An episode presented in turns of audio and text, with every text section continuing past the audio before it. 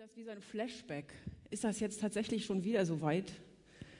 Und manchmal ertappe ich mich dabei, dass ich mehr Zeit mit Formen verbringe als mit Inhalten. Es soll alles richtig riechen, richtig aussehen, sich richtig anhören. Vielleicht ist dieses Jahr eine Chance da, das ein bisschen aufzuweichen, das anders zu halten. Denn so wichtig mir Traditionen und Formen sind, wichtiger ist mir der Inhalt. Und da habe ich am Anfang dieser Woche einen, einen Newsletter geschickt bekommen, der mir gut gefallen hat, der das aufgreift, dass der Rahmen, das Wichtige, was uns so selbstverständlich ist, dass der Rahmen uns vielleicht auch hindert daran, den Inhalt wahrzunehmen. Und wenn der Rahmen wegfällt, dass uns das vielleicht gut tut. Ich lese vor ich zitiere aus dem Newsletter vom Religionspädagogischen Institut von unserer Landeskirche. Uwe Martini schreibt darin, dieses Jahr werden wir definitiv Weihnachten anders feiern, ob wir dies bedauern oder nicht. Wenn das Framing wegfällt, konzentriert sich der Blick auf das Eigentliche.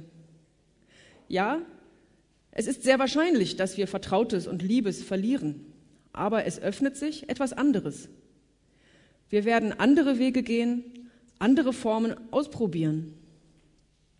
Wenn der Rahmen wegfällt, konzentriert sich das Geschehen auf das Wesentliche. Wird der Blick frei für das, was den Kern des Weihnachtsfestes ausmacht, die Geburt des göttlichen Kindes, Gott wird Mensch. Diese Geschichte kann uns auch Covid-19 nicht nehmen. Mehr braucht es nicht, um Weihnachten Wirklichkeit werden zu lassen. Und im nächsten mögen die Bingen und die Chöre und die Musik der Märkte. Dieses Jahr bleibt uns die Kraft der uralten Worte. Und dann folgt ein Zitat aus der Weihnachtsgeschichte. So weit sind wir ja noch gar nicht. Ich möchte da nicht vorgreifen. Wir sind im Advent. Wir bereiten uns vor, wir sind auf dem Weg. Wir machen Türen und Tore auf oder versuchen das. Und auch das ist vielleicht anders als sonst. Aber auch da bleibt die Kraft der uralten Worte, wie das eben hieß. Wir haben eine Zusage. Im Wochenspruch für diese Woche aus Sacharja 9 steht, siehe, dein König kommt zu dir, ein Gerechter und ein Helfer. Egal wie es hier aussieht, in unserer Welt, in unserer Stadt, in Ihnen, in dir, in mir, diese Zusage stimmt. Dein König kommt zu dir, ein Gerechter und ein Helfer. Und deswegen feiern wir Advent, zum Beispiel in diesem Gottesdienst. Und wir tun das im Namen Gottes, des Vaters, des Sohnes und des Heiligen Geistes. Amen. Ich bete und ich lade zum Mitbeten ein. Herr, du bleibst. Egal wie sich die Welt verändert, deine Worte bleiben, sagen uns Gutes zu. Du wirst kommen. Du bist einer, der gerecht ist und der hilft. Wir brauchen dich. Jeden Tag, an jedem Ort. Danke, dass du hier bist, dass wir diesen Gottesdienst mit dir, miteinander für dich feiern dürfen. Wir öffnen unsere Herzenstüren und Ohrtore, damit du einziehst. Amen.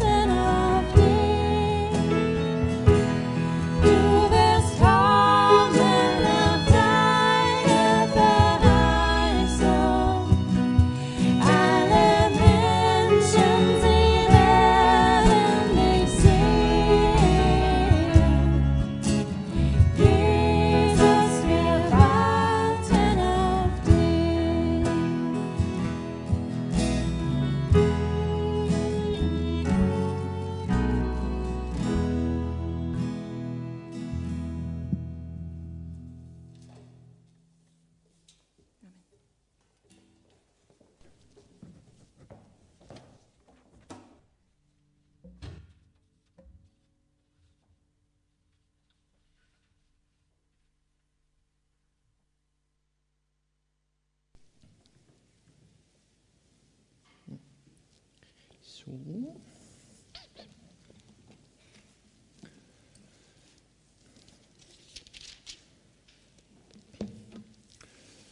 So. Es ist für mich sehr schön, heute hier zu sein. Es ist schön, euch zu sehen. Liebe Grüße nochmal an alle, die gerade zu Hause sitzen mit einem schönen warmen Kaffee in der Hand auf dem Sofa. Hi. ähm, ja, so ein schöner warmer Kaffee war was Schönes draußen gerade. Ne? Das ist schon der Wahnsinn. Ich liebe es, wenn Dinge funktionieren. Ich erinnere mich äh, daran, wie ich vor vielen Jahren meinen ersten äh, Computer gekauft habe. Angeschlossen, angeschaltet, boom, das Ding lief. Äh, es war richtig genial. Und für mich war diese, es war so selbstverständlich, bis eines äh, Tages auf einmal, so während ich gerade für die Uni irgendwas geschrieben habe, ähm, ist er eingefroren. Ja, was macht man so? Man äh, drückt den Reset-Knopf und dann ging es irgendwie weiter, dann fror er wieder ein und wieder. Und irgendwann wollte ich ihn wieder anschalten und er ging gar nicht mehr an und ah, richtig, richtig verrückte Situation. Und ich war da ein bisschen hilflos. Ich wusste nicht, was soll ich jetzt machen. Und das, was ich konnte, habe ich gemacht. Den Neustartversuch hat nicht funktioniert. Und ähm, ja, was macht man dann? Man packt die Kiste ein. Es war zum Glück noch innerhalb der zwei Jahre äh, Gewährleistung, als habe ich das Ding zurückgeschickt. Und äh, die Techniker da, da haben irgendwie darum gezaubert. Das Ding kam wieder, angeschaltet und es lief. Und ich war happy, ich konnte wieder arbeiten. Ich musste mich nicht mehr über diesen Computer aufregen. Ähm, ich musste keine Angst mehr haben, dass auf einmal eine wichtige Arbeit, die ich gerade schreibe, äh, gelöscht ist, weil der Computer einfach eingefroren ist. Ähm, ich war richtig erleichtert. Ich hatte wieder ein bisschen mehr Lebensqualität gewonnen. So, ähm, kann ich die, seht ihr das schon? Ha, ihr seht es schon. Ich, ich, sehe es nicht. Okay, gut. Dann haben wir das geklärt. Und in dem Predigtext heute äh, geht es, ja, super, Dankeschön. In dem, Predigtext, in dem Predigtext heute geht es genau darum, ähm, da können wir sehen, wie ähm, Gott diese Welt mal auf die Werkbank legt und da mal richtig tief eingreift. So ein paar Teile rausreißt und ein paar neue einbaut. Wie Jesus uns general überholen möchte. Ähm, er möchte uns einen Neustart schenken, der uns mehr Lebensqualität, mehr Sicherheit und wirklich einen Frieden, der uns verändert, schenken möchte. Ich lese dafür aus Sacharja 9, 9 bis 10. Du Tochter Zion, freue dich sehr. Und du Tochter Jerusalem, jauchze. Siehe, dein König kommt. Er kommt zu dir. Ein Gerechter und ein Helfer. Arm und reitet auf einem Esel, auf einem Füllen der Eselin. Denn ich will die Wagen vernichten in Ephraim und die Rosse in Jerusalem. Und der Kriegsbogen soll zerbrochen werden. Denn er wird Frieden gebieten den Völkern und seine Herrschaft wird sein von einem Meer zum anderen und vom Strom bis an die Enden der Erde. Freue dich. Freue dich. Mit dieser Botschaft steigt Zachariah hier ein und er sagt es zweimal. Tochter Zion, Tochter Jerusalem, freut euch. Macht mal richtig Rambazamba. Ähm, ich finde, das ist eine, eine, eine coole Botschaft. Ne? Freut euch. Ähm, wir können das ja mal so simulieren. Ähm, jetzt so Corona-konform würde ich euch bitten, ich zähle gleich runter und dann macht ihr mal so Getrampel und Geklatsche. Schreien lassen wir mal bleiben. Also, drei, zwei, eins, freut euch! Dankeschön. Das wirkt so ein bisschen gekünstelt, ne? und ähm, ja, und uns geht's hier gut. Wir sitzen hier eigentlich im Warmen. Wir können uns hier versammeln und trotzdem wirkt es seltsam wenn jemand sagt, freut euch. Und jetzt stellt euch vor, ihr seid in der Situation, in der die Menschen damals waren. Alexander der Große hat wahrscheinlich gerade so angefangen, ähm, die Welt da aufzurollen. Das heißt, ihr habt gerade richtig schön Krieg erlebt. Viel Tod, viel Angst, viel Hunger, Krankheit. Familien sind auseinandergerissen. An Sicherheit ist nicht zu denken. Und in diese Situation kommt Zachariah und sagt, yay, freut euch. Ja, Es äh, wirkt sehr realitätsfern. So als würden wir jetzt gerade nach Griechenland in so ein Flüchtlingslager gehen und sagen, freut euch. Oder in die Ostukraine, nach Moldawien, da an eine, eine Tür klopfen von so einer armen Familie und sagen, yay, freut euch. Wenn das einfach nur so dasteht, dann äh, funktioniert das nicht. Wir haben keinen Freudeknopf, den wir einfach drücken können, bam, und Endorphine werden freigesetzt und wir sind auf einmal happy und alles, was uns umgibt, äh, ist weg. Das, das haben wir nicht. Aber was funktioniert, ist, wenn wir sehen, äh, wenn wir einen Grund haben, warum wir uns freuen dürfen. Ähm, ein Geburtstag äh, ist zum Beispiel so ein schöner Grund, warum man sich mal freuen kann. Und so ist es bei Zachariah auch. Zachariah lässt es nicht einfach stehen, sagt, ja, freut euch, sondern er macht weiter. Siehe, dein König kommt zu dir. Es gibt einen Staatsbesuch, Staatsempfang. Putzt die äh, Fenster, kehrt vor den Straßen, ähm, macht Kaffee, backt Kuchen, kauft Fritz Cola, wie auch immer, wie ihr feiert, ähm, macht, macht eine Party. Ähm, aber dieser König ist nicht Alexander der Große. Dieser König ist nicht nur irgendwie ein anderer Herrscher, sondern dieser König ist der Messias. Und der Messias, das ist so diese Person, auf die die Menschen damals gewartet haben. Das war ihre Hoffnung, ihr, ihr Hoffnungsfunken. Das war das, wo sie wussten, das muss passieren. Dieser Messias, dieser neue König, der muss unbedingt kommen. Weil so wie es gerade ist, so geht es nicht weiter. Das funktioniert einfach nicht. So wie es ist, das ist Kacke. Es muss sich gravierend was verändern. Und Gott hat gesagt, ja, es wird sich was verändern. Ich werde jemanden schicken, der wird diese Welt umdrehen. Und dieser König, sagt Zachariah, der kommt. Der kommt jetzt zu euch. Aber was ist eigentlich mit dem König anders? Was unterscheidet ihn von Alexander dem Großen? Was unterscheidet ihn von Angela Merkel, von Erdogan, von Donald Trump? Wir können uns freuen, weil dieser König, dieser Messias, ist ein Gerechter, ein Helfer. Er ist arm, er reitet einen Esel, er wird alle Waffen kaputt machen und wegwerfen, er wird Frieden bringen.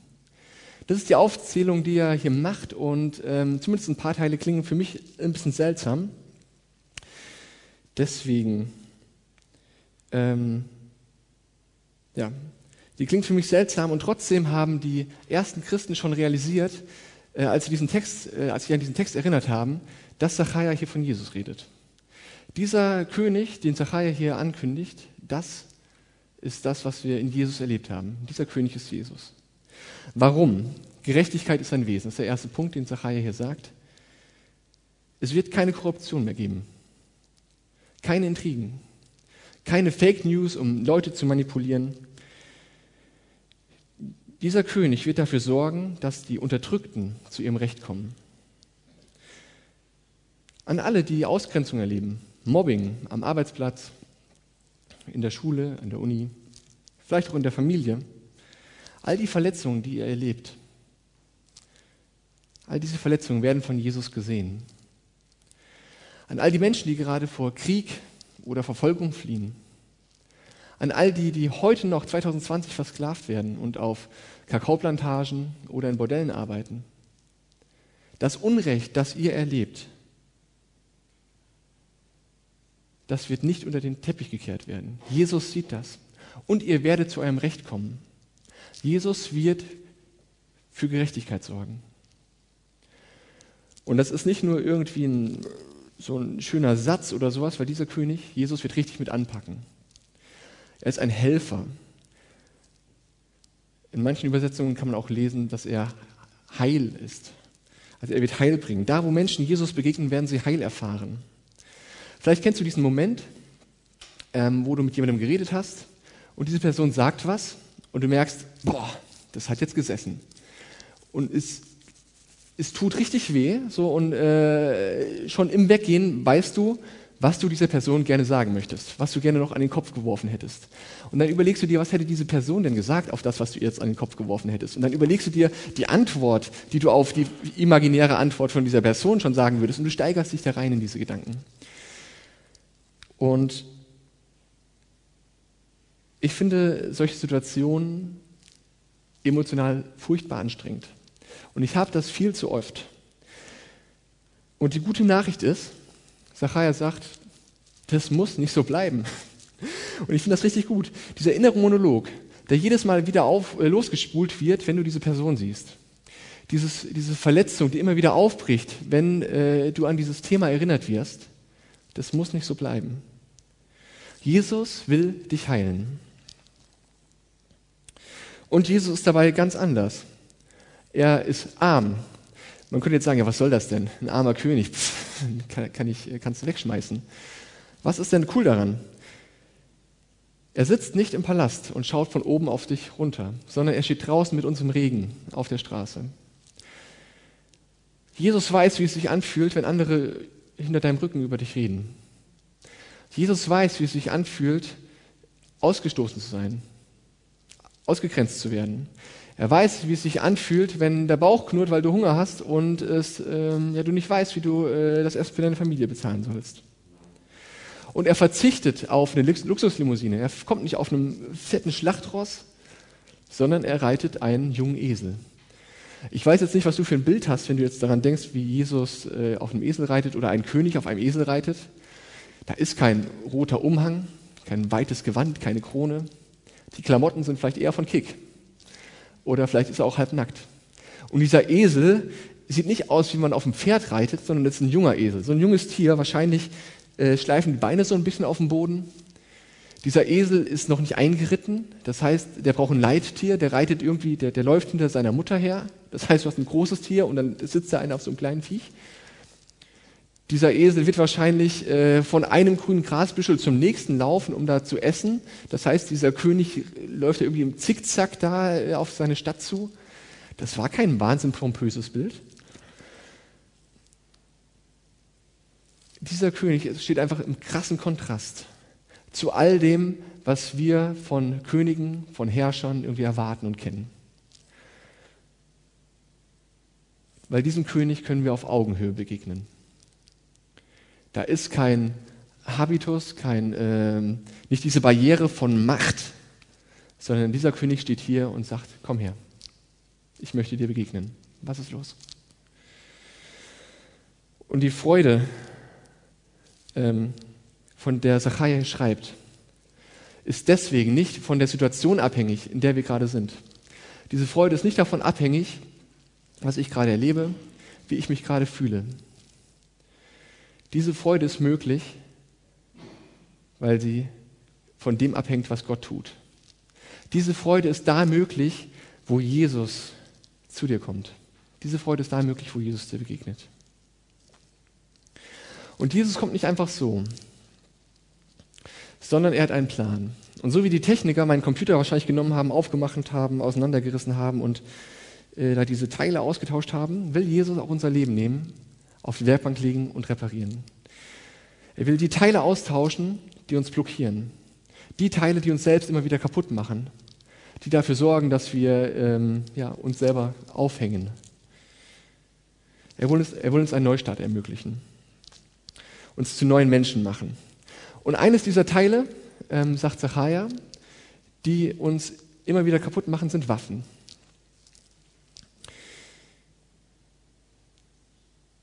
Dinge, die helfen, über andere Macht auszuüben.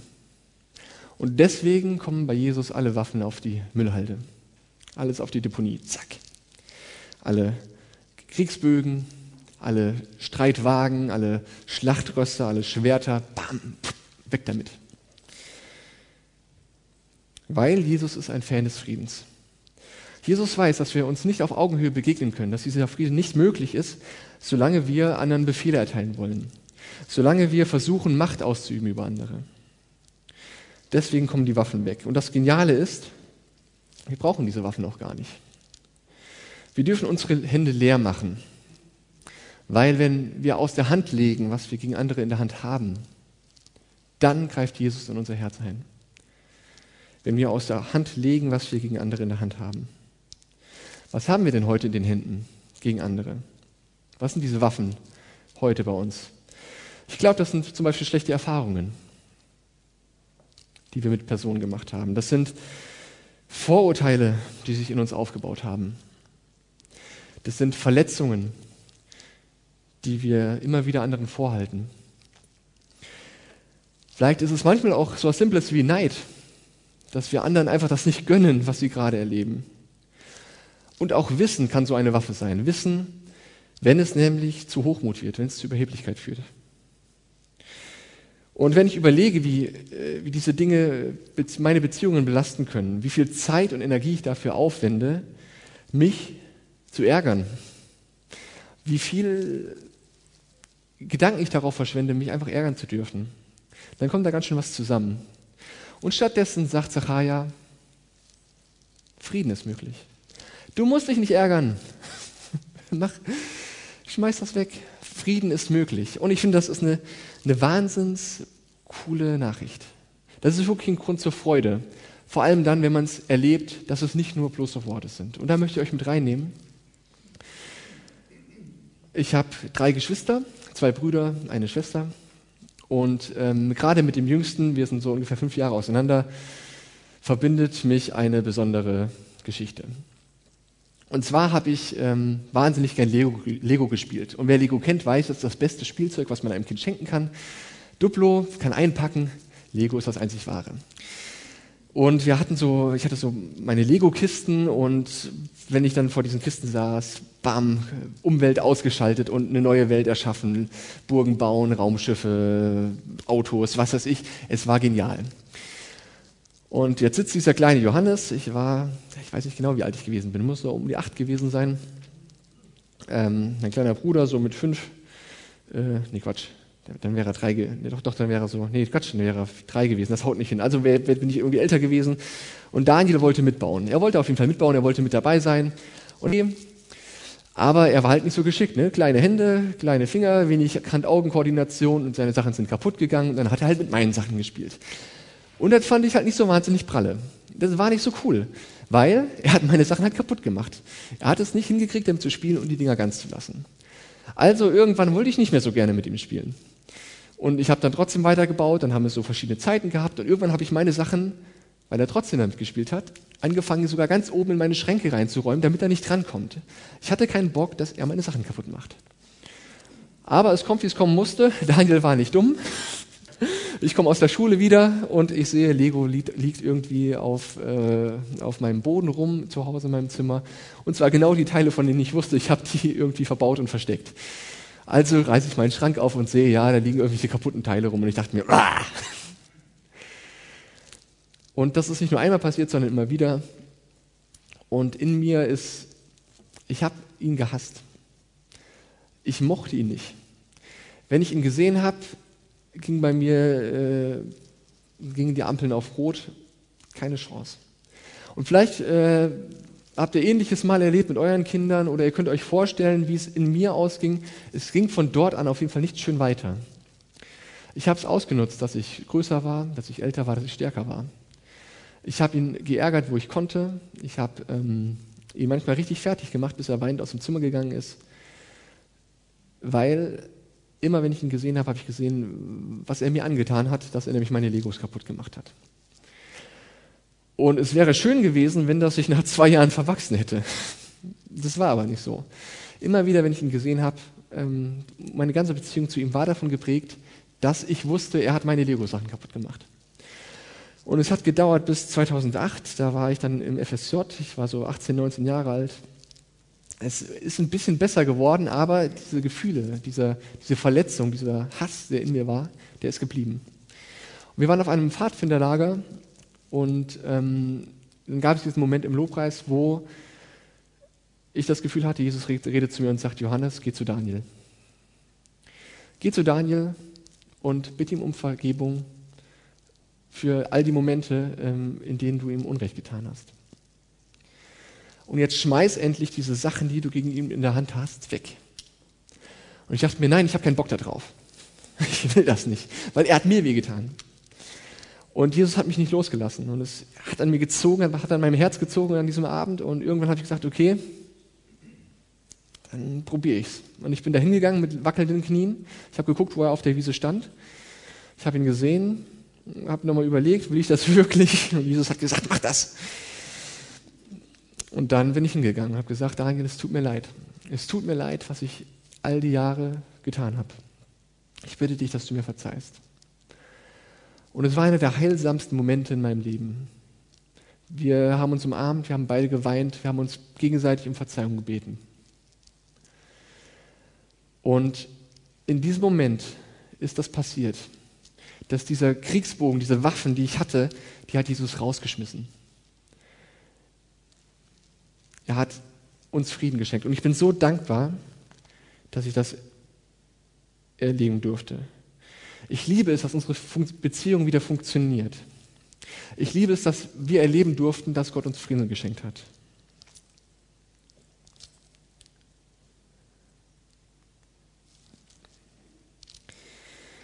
Und ich glaube, das ist es, was sich Gott für unsere Beziehungen wünscht. Wenn Jesus in unser Herz kommt, dann wird er Frieden schaffen. Wenn Jesus in unser Herz kommt, wird er uns helfen, diese Waffen rauszuwerfen. Wenn Jesus in unser Herz kommt, dann müssen wir nicht immer wieder in diese Spiralen reinkommen, wo wir über andere nachdenken, Diskussionen erfinden und denen immer wieder was an den Kopf werfen, wo wir versuchen, immer die Überhand zu behalten, wo wir versuchen, der Stärkere zu sein. Und ich finde, das ist richtig genial. Das ist wirklich so ein Grund zur Freude. Weg mit den Waffen. Ich meine, wir als Gemeinde, wir heißen hier Friedenshof. Friedenshof. Und dieser Friede ist nicht limitiert auf die kleine Rosenstraße 4. Dieser Frieden ist da, wo ihr gerade zu Hause sitzt, auf dem Sofa. Da, wo Jesus in unserem Herzen ist, da bringen wir diesen Frieden hin. Mit an die Arbeit, mit in die Uni, mit in unsere Familien, in unsere Freundschaften. Wir bringen den sogar mit in die Schule. Auf diesem Bild, wahrscheinlich könnt ihr es nicht wirklich lesen, weil es doch ein bisschen weit weg ist, steht über diesem Ampelknopf äh, Press to reset the world, äh, Push to reset the world, also drücke, um die Welt neu zu starten. Und das ist es, was wir hier in diesem, auch im Advent erleben. Wir feiern, dass wir heute schon Frieden und in Frieden leben dürfen. Wir feiern, dass an Weihnachten der größte Neustart in der Geschichte passiert ist. Dass Gott diesen Knopf gedrückt hat und gesagt hat, bam, ich möchte eine neue Welt erschaffen. Und wir feiern im Advent, dass wir ein Teil davon sein dürfen. Und wenn du jetzt daran denkst, dass Jesus Frieden schafft, in welchem Lebensbereich wünschst du dir denn Frieden? Vielleicht kommt dir ein Mensch in den Sinn, von dem du sagst, mit dem kann es keinen Frieden geben.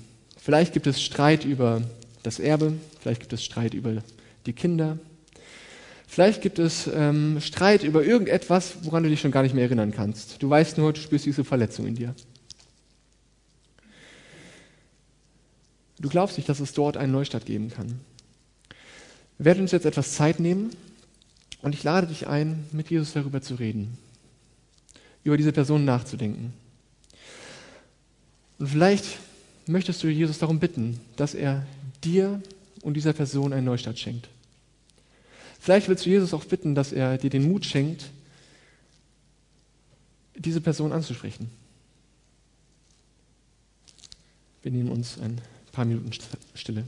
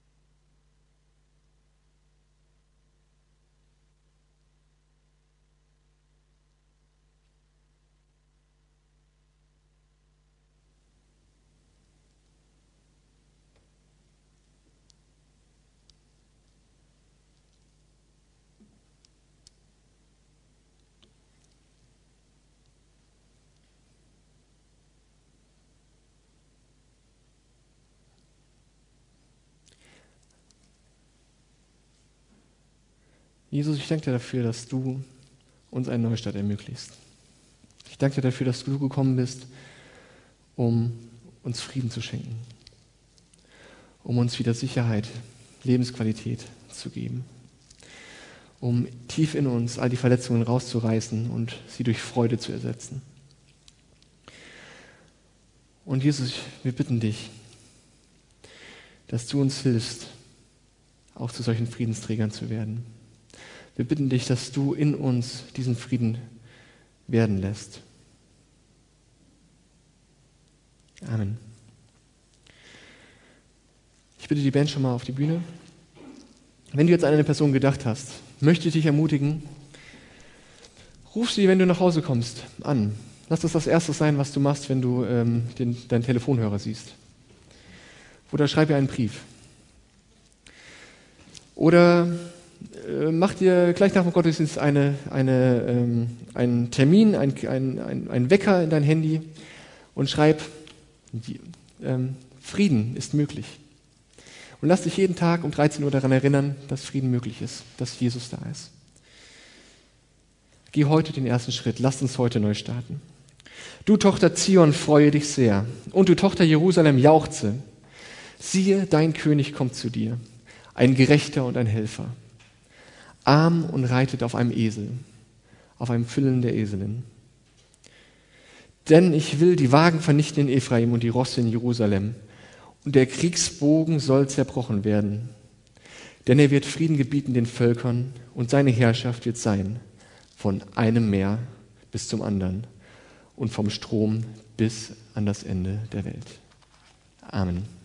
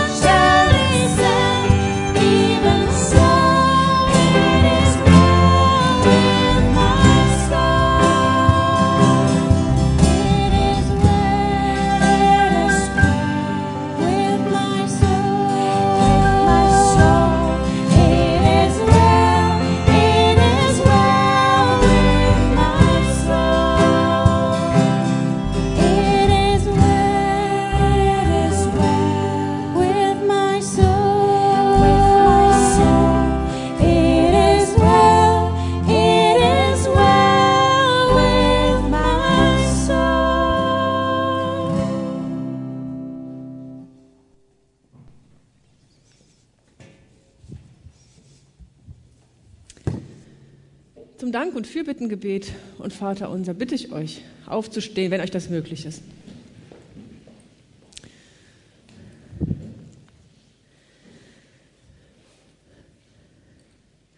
Vater, ich danke dir, dass wir im Advent leben dürfen, in Erwartung, dass wir etwas Gutes vor Augen haben, das kommt, dich.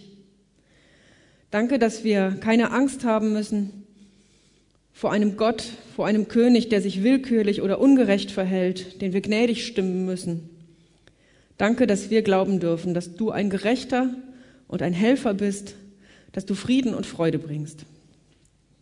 Das brauchen wir an allen Ecken und Enden. Wir brauchen dich in unserem Alltag, in unseren Beziehungen, in unserer Angst und im Stress und wir bitten dich, dass du da hineinkommst als Helfer. Wir sehen Ungerechtigkeit überall auf der Welt, Geld und Arbeit, Macht und Erfolg sind nicht gleichmäßig verteilt. Wir bitten dich, dass du dich zeigst als gerechter König. Bitte wirke in den Regierungen dieser Welt, dass wir nicht dauernd sehen und hören müssen, wie Korruption und Machtgier und Eigennutz zum Zug kommen. Wir bitten dich um deine Gerechtigkeit. Danke, dass wir ein neues Kirchenjahr mit dir beginnen können. Wir bitten dich für die Gemeinden, deine Gemeinden überall in dieser Stadt, in diesem Land, überall auf der Welt. Sei du in der Mitte und nicht unsere eigenen Ideen und Erkenntnisse. Bitte hilf uns dabei, dass wir uns selber nicht wichtiger nehmen als dich. Deine Freude und deinen Frieden suchen und brauchen wir. Und die Menschen und Situationen, an die wir besonders denken, von denen wir besonders wissen, dass sie dich brauchen, die bringen wir vor dich und beten gemeinsam, Vater unser im Himmel, geheiligt werde dein Name dein Reich komme, dein Wille geschehe, wie im Himmel, so auf Erden. Unser tägliches Brot gib uns heute und vergib uns unsere Schuld, wie auch wir vergeben unseren Schuldigern. Und führe uns nicht in Versuchung, sondern erlöse uns von dem Bösen. Denn dein ist das Reich und die Kraft und die Herrlichkeit in Ewigkeit. Amen. Ich möchte euch noch zu ein paar Veranstaltungen einladen oder ein paar Informationen weitergeben. Und zwar findet in der kommenden Woche am 5. und am 8. Dezember Gemeinde im Online-Gespräch statt. Dieses Gemeinde im Gespräch-Format, das ist ja normalerweise unten im, im kleinen Saal ein Treffen, wo über verschiedene organisatorische und inhaltliche Gemeindefragen ins Gespräch gekommen werden kann. Aktuell geht es eben nicht in Präsenz und deswegen online, sowohl ein Wochenendtermin als auch ein Termin unter der Woche, damit für jeden was dabei ist. 5.8., äh, 5. und 8.12. Der Link, mit dem man zu diesem Online-Treffen kommen kann, befindet sich in der Gemeinde Leben Mail. Wer jetzt sehr organisiert ist unter euch und schon den Termin für die nächste Gemeindefreizeit im Kalender eingetragen hat, kann den jetzt noch einmal umtragen. Und zwar war die Gemeindefreizeit geplant für nächstes Jahr Pfingsten. Aufgrund der unsicheren Lage mit Corona und so weiter ähm, hat sich die Gemeindeleitung entschieden, das um etwas mehr als ein Jahr zu verschieben und zwar auf Anfang Juli 2022, 1. bis 3.7.2022, damit wirklich alle Alte und Junge dabei sein können. Merkt es euch vor. Das ist weit vor den Sommerferien noch und deswegen hoffen wir, dass es ein Termin ist, an dem auch möglichst viele dabei sein können.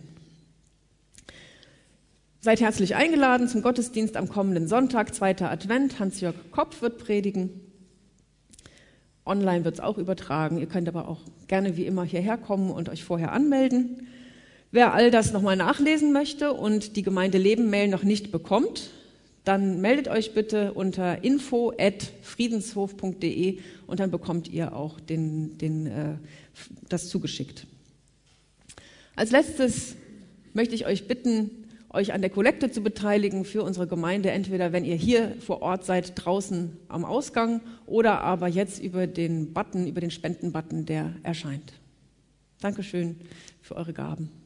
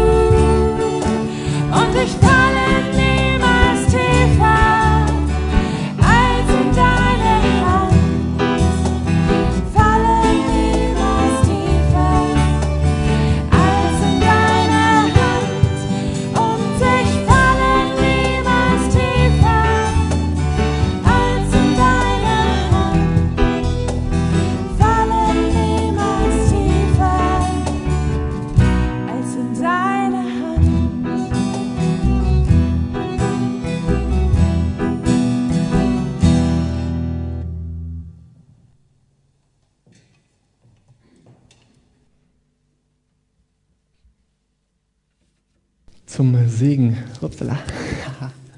bitte ich alle, die, so, bitte ich alle, denen es möglich ist, aufzustehen.